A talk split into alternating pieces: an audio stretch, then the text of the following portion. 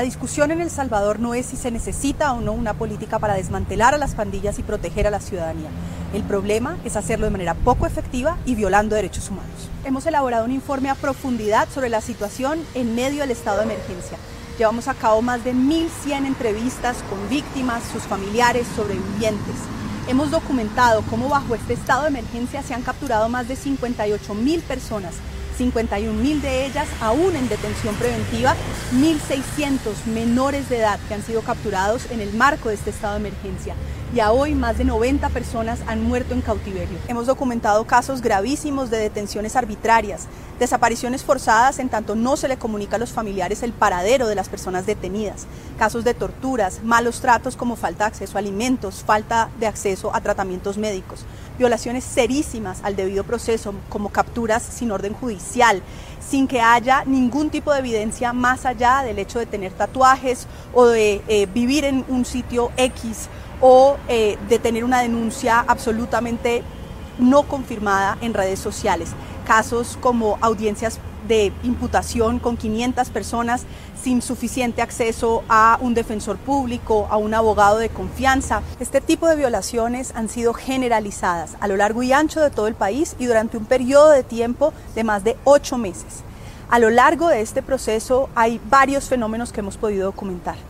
En primer lugar, una política de cuotas en cabeza de los jefes policiales que establecen día a día cuántas personas deben ser capturadas sin importar si realmente están vinculados o no a las pandillas. Hemos podido documentar cientos de casos de personas capturadas que no tenían ningún vínculo con la ilegalidad.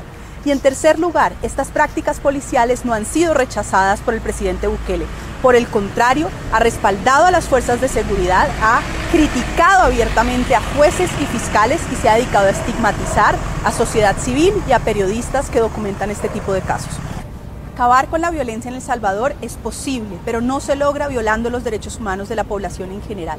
Algunas de las recomendaciones que incluye nuestro informe son sacar adelante una política de seguridad nueva que tenga un componente de persecución penal judicial estratégica concentrada en desmantelar estas estructuras, persiguiendo penalmente ya no a una base gigante, muchas veces de jóvenes indeterminados, sino a los líderes de las pandillas, concentrando esa persecución en los crímenes más violentos y que más alto impacto tienen las comunidades, en quitarles sus redes de financiación y en quitarles sus vínculos con funcionarios públicos, incluyendo miembros de los servicios de seguridad.